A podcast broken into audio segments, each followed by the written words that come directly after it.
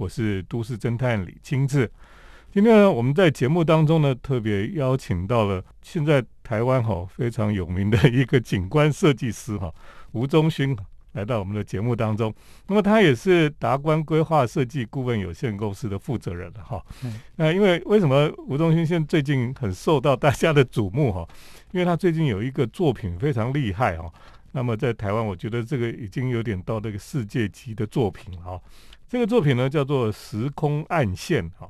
那英文叫做 The The Dark Line 哈，那这个听起来是很神奇了哈。这个地方其实就是在呃新北市，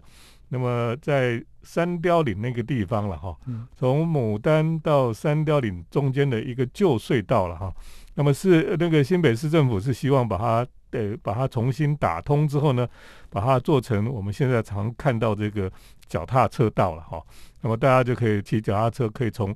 呃，三雕岭骑到牡丹，或从牡丹骑到三雕岭这样子哈。当然，这个吴宗勋他看到这个案子哈，其实他就有新的想法了哈。那就是不单单说，呃，对，咱大家去那边只是骑骑脚踏车哦，他去勘察这个地方之后，发现这个地方有很多生态啦，或是历史上的现场的状态哈，所以他就希望能够也保存这些事情，让这个地方呢，呃，更有吸引力了哈。那不是说只是大家去骑脚踏车而已。那先请这个吴仲勋跟大家打个招呼。大家好，我是吴宗勋。是，其实我们讲到这个时空暗线哈，我不晓得听众朋友有没有人去过这个地方。就是当你到平西线哈坐火车的时候，到有一个地方是这个宜兰线的火车就往左边转嘛哈，然后就进一个隧道进去。那如果是平西线，就直接沿着这个河床旁边就继续往前走哈。那么在那个转过去那个隧道哈，你就发现旁边还有个旧的隧道了哈。嗯。那这个旧的隧道就是我们讲的这个旧的三雕岭隧道嘛哈。对。还有这个三瓜子隧道，这个隧道的历史是什么？这条隧道哦，实际上是等于说是从瑞芳一路哈，等于说走走三雕岭、牡丹这样子哈，一路往等于说宜兰县以前的旧线呐。嗯嗯。好，那。在一九一九年，日本人开始盖这一条，在一九二一年完成哈，所以差不多一九二一一九二一年这一条线就通车哈，大概是这样子的。所以到现在刚好一百年。对，是差不多这样子的一个旧的铁道。那在一九八五年它废掉了哈，因为那个当时的铁道从等于说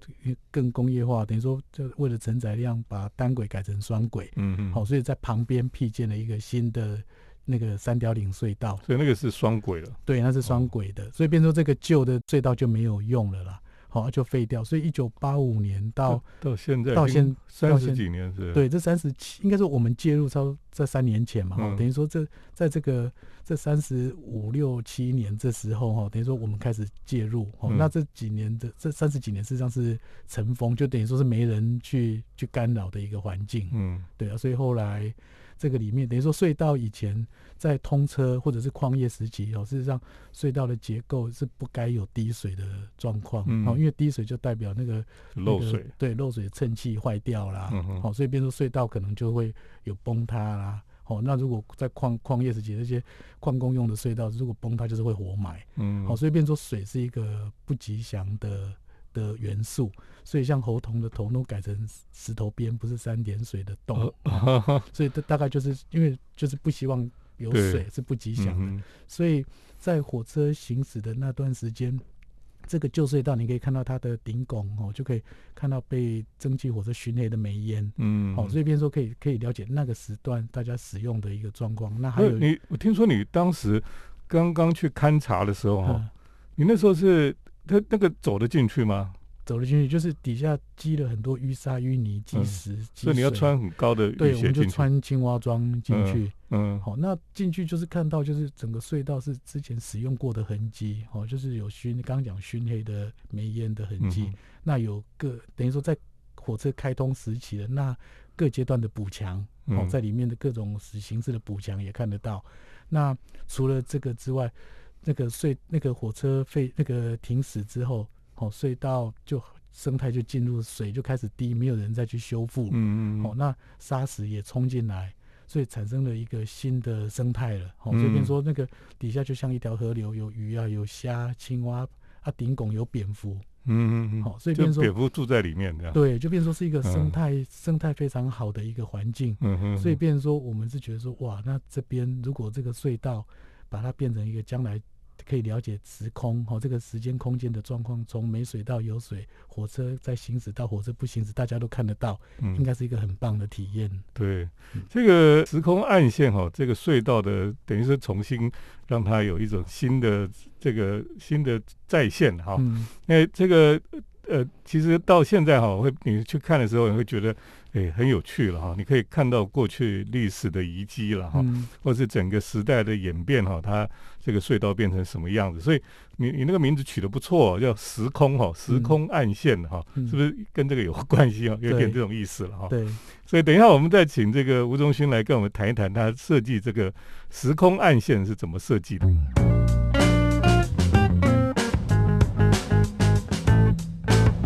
欢迎回到我们建筑新乐园节目，我是都市侦探李清志。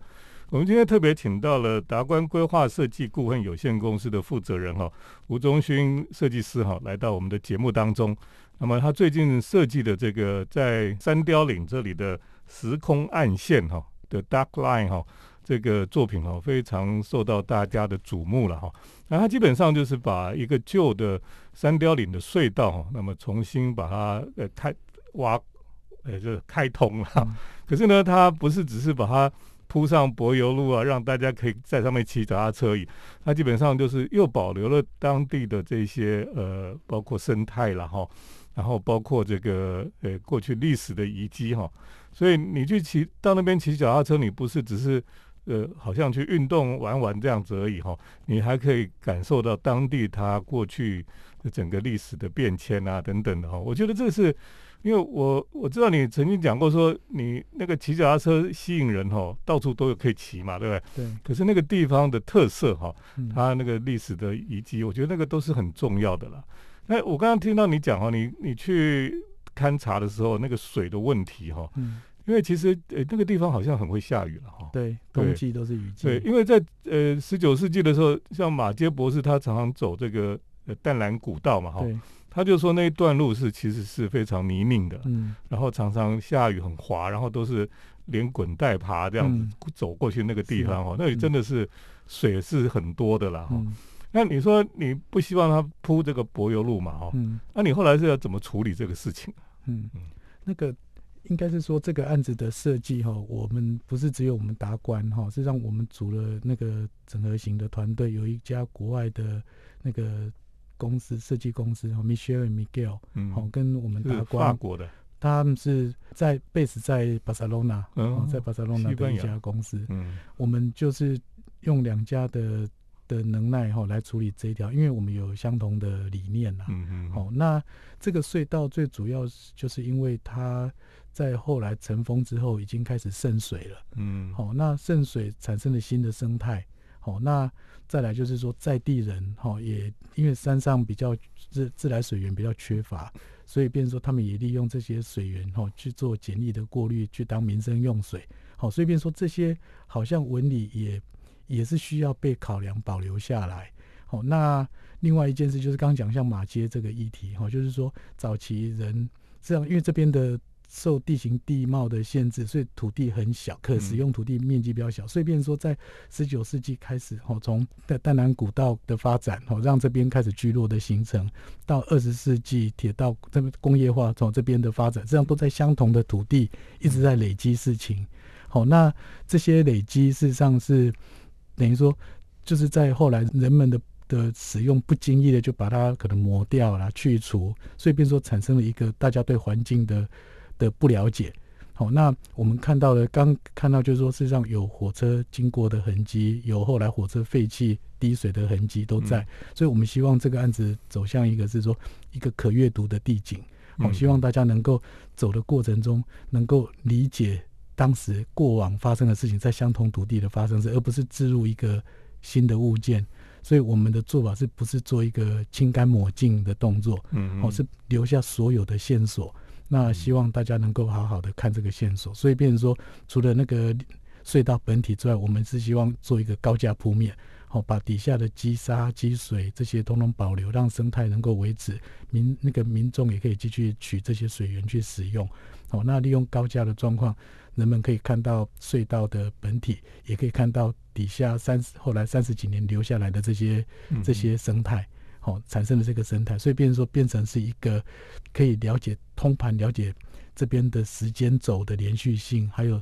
空间轴的一个连续性。对，好，那利用这样子方式来让大家能够了解在地的生活文化。嗯，那个隧道哈，那个。你说渗水嘛？哈，那后来有做什么补强吗？就是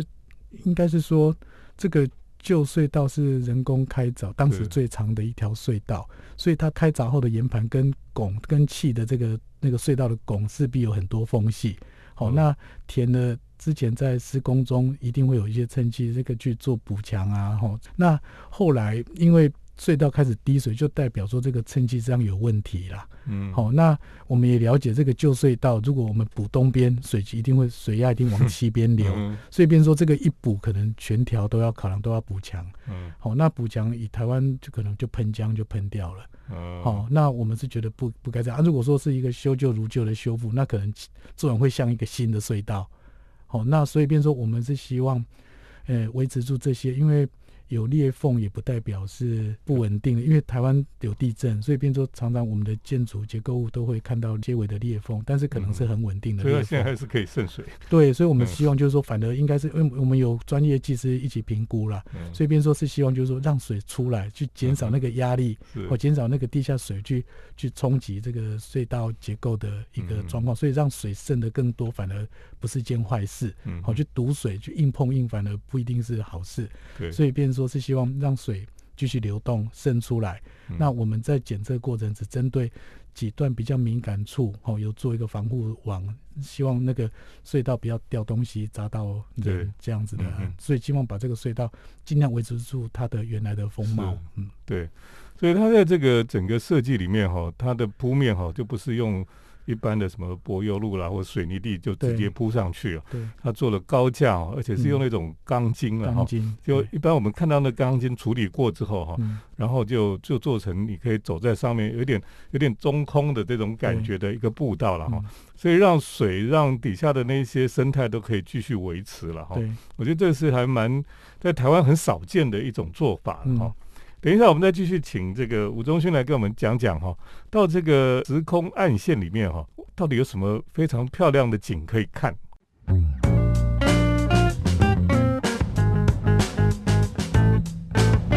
欢迎回到我们建筑新乐园节目，我是都市侦探李清志。今天我们特别请到吴忠勋设计师来到我们的节目当中哈，那么他在这个呃三雕岭那边所设计的时空暗线哈。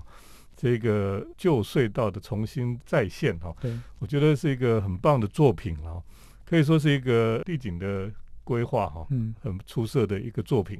所以呢，如果听众朋友可能已经有人去过了哈，因为最近非常的受欢迎了。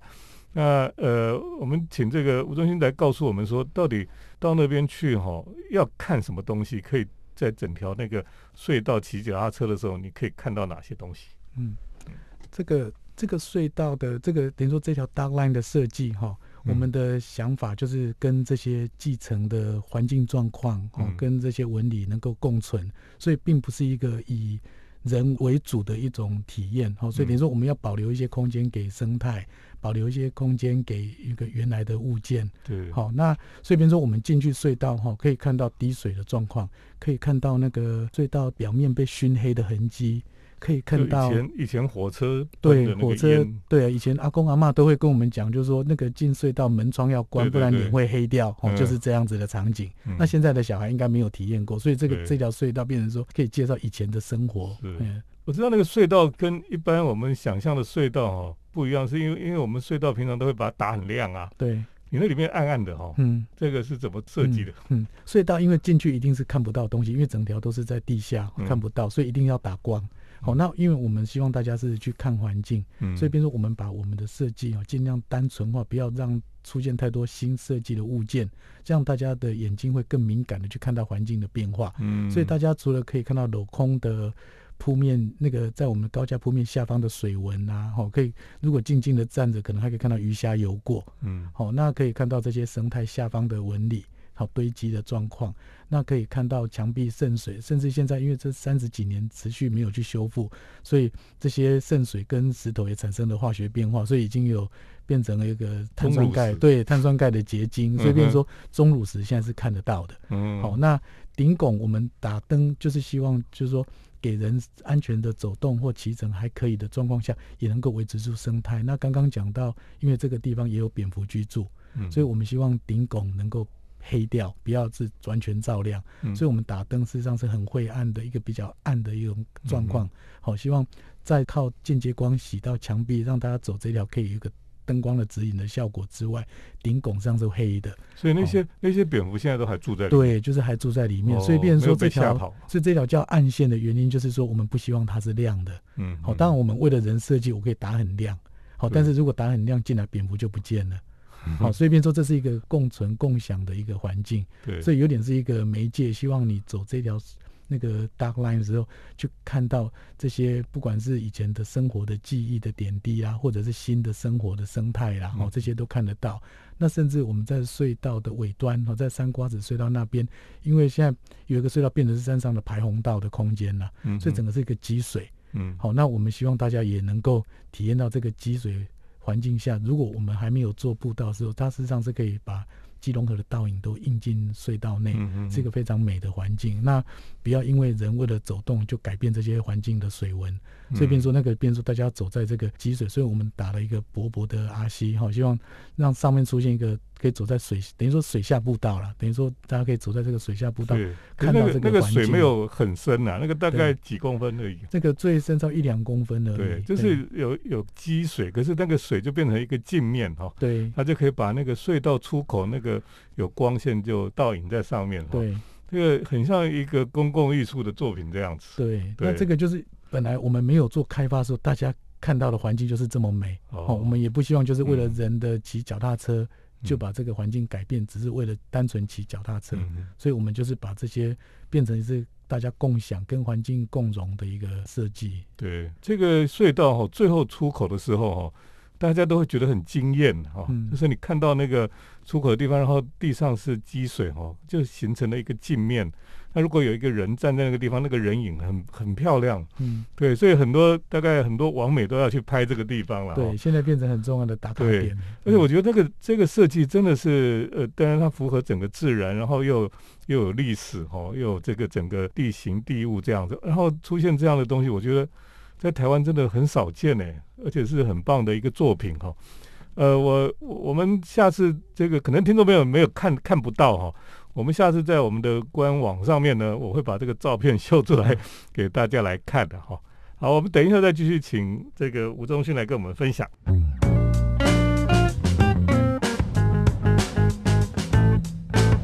我是都市侦探李清志，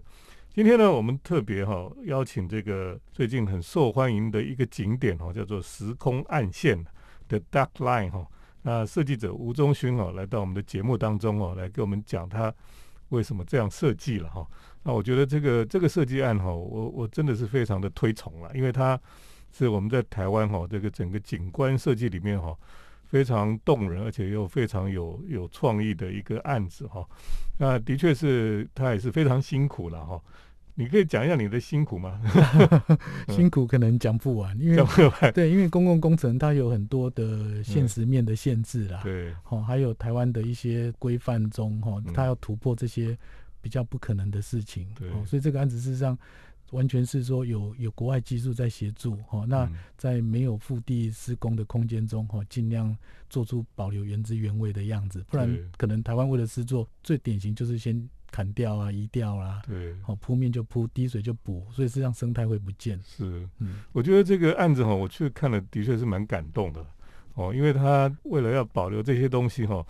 真的是费尽苦心了哈。那么现在当然以后的管理也是一个问题了哈。对。不过呃，如果我们听众朋友想要去参观的话，那附近怎么去去那个地方？嗯，目前因为它现在这条隧道，因为主要是它比较窄，所以变说如果太大量人潮进去的时候，会塞车的概概念，会等于说会堵塞啦。对，那堵塞上那个使用上的油气品质也不会好，所以事实上目前应该是在管理单位的处理下是有管制人数的，所以大家必须要上网搜寻那个三条零隧道或者是三貂岭生态。友善隧道，或者是哦这些字眼，就可以找到那个预约网站。嗯，好，那预约网站基本上就是去选择你要的时间登记。好，那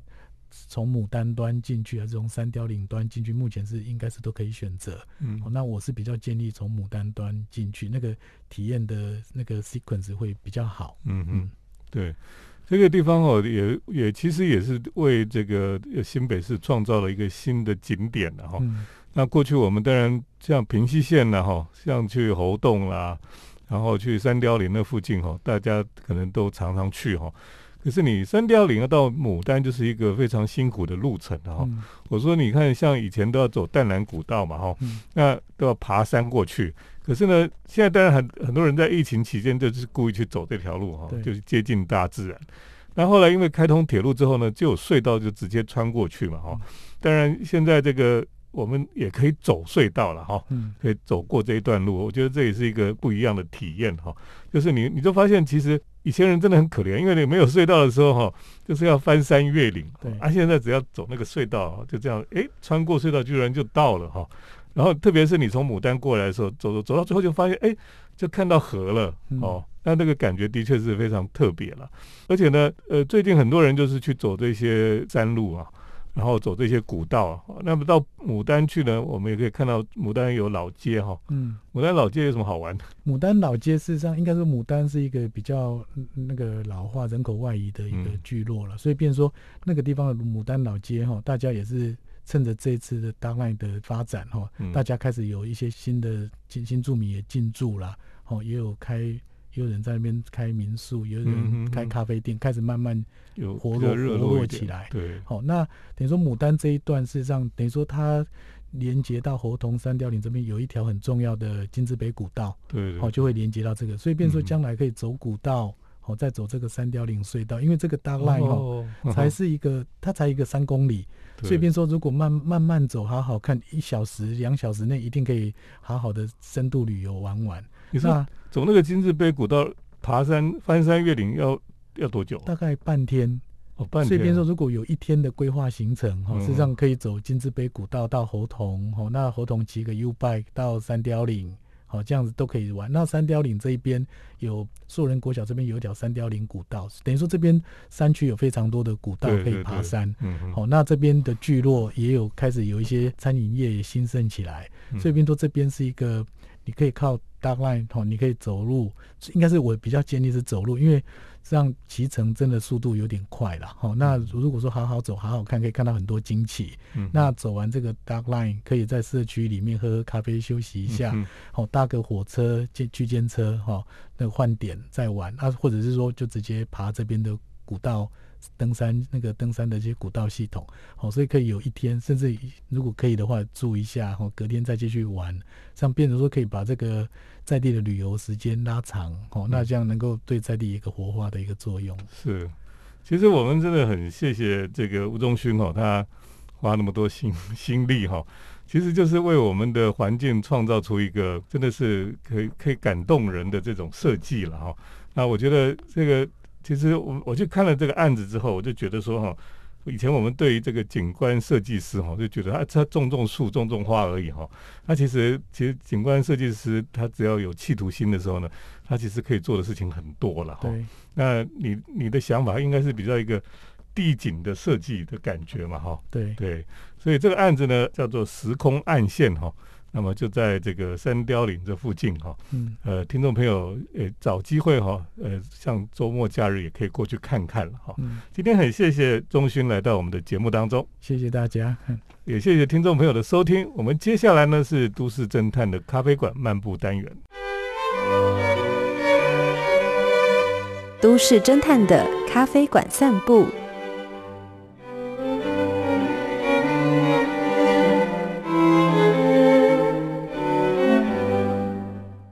来到我们都市侦探的咖啡馆漫步单元，我是都市侦探李清志。那你知道都市侦探很喜欢到老街去散步了哈？台北的老街哈，像迪化街呢，我每个礼拜都会去哦，有时候去一次，有时候去两次哈。那在迪化街最近呢，你又感觉它又又开始恢复生机了哈。那个观光客开始都来了。呃，有一次呢，我在迪化街喝咖啡的时候呢，我就戴着耳机啊，那么这耳机呢就听这个韩国的歌曲。然后听一听呢，后来就把这个耳机拿下来，哎，突然怎么发现我旁边的人都在讲韩文呢？原来呢，就是韩国的观光客哈，他们也很喜欢喝咖啡，就会跑到咖啡店来，就就旁边都是韩国人，就觉得非常神奇了哈。那迪化街呢，最近的确恢复过去的这种观光的荣景了，你随处就可以看到日本人啦、韩国人啦、泰国人啊，还有欧美人士哈，穿梭在当地哈。所以呢，哎，你会发现这个老街上面的又重现了一些生机了哈。那有一些新的店家也开始又出现了，老的店家就继续这个服务哈。以前那个疫情期间那种荒凉啦哈，非常的非常的可怜的样子哈，现在都慢慢没有了哈。大家度过这个疫情的辛苦的时候呢，终于可以重现生机了哈，也是令人很开心的事情。那最近呢，有一些新的店哈。那么在大道城出现，那其中有一家店呢，这个叫做郭怡美书店哈，它是原来的历史建筑呢，就叫郭怡美的这个商店哈。那这个他们后来就开了一个郭怡美书店，这个书店呢不是小小的书店哦，这个书店还蛮大的，它整栋哈三层楼哦，几乎全部都是收藏书的地方。所以呢，这个老屋改建的书店哈，真的是很有诚意的一家书店。那这个书店里面呢，这个藏书又多哦，又丰富，大概有两万多本哦哦。所以你想想看哈，有一家书店有两万多本的藏书哈，它是很认真的一个书店哈。但我们平常看到书店哈，都现在的书店通常都没有几本书了哦，然后有点装饰性这样，然后就卖别的东西这样子。那这个店里面当然哈，除了这个书之外哈，一楼的后面哈，因为呃迪化街的街屋都是一进一进的哈。那么在这家郭怡美书店哈，它的后面那一进哦，也是有咖啡店哈，你也是可以喝咖啡了哈。那开这个店的就是出版社的一个社长哈，郭崇新了哈。他小时候就住过这个地方，所以呢因缘际会知道这个房子哈又要出租，他就赶快就把它租下来哈。然后在这个迪化街这个地方就开启了书店哈，那么整条迪化街都商业气息非常浓厚嘛。可是呢，开了一个书店哈，就为这个迪化街哈带来一丝文化的气息了。而且这个书店呢，从中午开始开哈，就一直开到晚上啊，所以开的时间还算蛮长的。你知道晚上有时候迪化街已经快没人了，可是这个书店就开到晚上哈，所以大家好去那边可以看一看。而且呢，我发现他选书选的非常好哦，那很多的书我都很想买，就非常多种类哈，然后有深度的文化方面的书哦都有，所以呢到这里哈，哎，你总是会想要买一两本书回去这样子。到迪化街逛街哈，除了买中药之外哈，买买个书回去读也不错。不过呢，我最近有买一种东西在迪化街哈，我想比较少人会去买这个东西哈。就是呃，我到中药店哈，因为我们知道迪化街很多中药店，那中药店就是卖卖中药了哈，然后也有卖一些什么人参呐，或是卖一些干货哈，或是卖这个，现在很多都在门口卖蜜饯、酸梅啦或什么这些东西，因为观光客很多。除了那个之外呢，我其实最想买的一个东西哈，就是海马。你知道海马是中药材哈，所以他们把海马抓来之后呢，就把它晒干之后，就变成。一个中药材一样哈，可是我对我来讲，它不是中药材，它是一个标本所以我去迪化街哈，我就去中药店买，那一天我就去买了一只海马哈。那当然它不是一只一只卖的，它就是一两多少钱卖的了哈，一两大概卖三四千块哈。那可是，一两大概有三四只啊，所以我就挑了一只稍微比较小只一点，可是形态很漂亮的海马，我就跟他讲说这个多少钱？他说这个这个八百块就有了。所以我就花了八百块哈，买了一个海马的标本那我对动物的标本哈非常有兴趣，所以对我来讲，我我拿回去就觉得它是一个上帝创造很奇妙的一种生物哦。那我就把它买回去，当做我在迪化街的战利品哈。所以各位去迪化街哈，不是只有买会吃的东西了，或是当然去买书也不错。那另外呢，你可以去买这个海马的标本哈，我觉得非常有趣，而且非常漂亮。海马在神话里面哈是海神的坐骑啊，是一种非常特别的生物。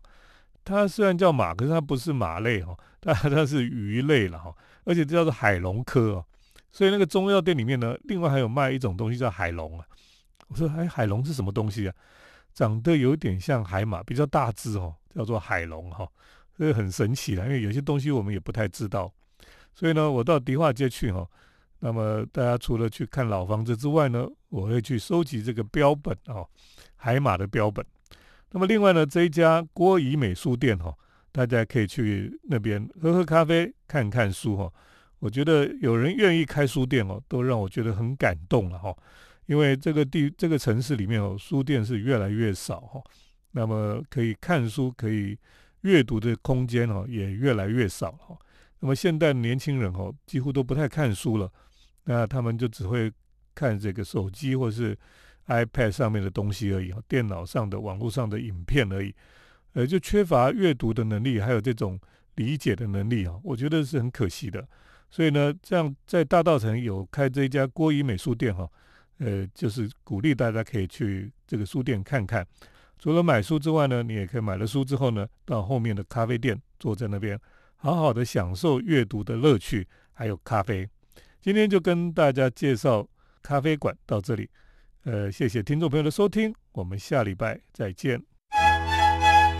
城市的幸福角落，来杯手冲单品，享受迷人的香醇世界。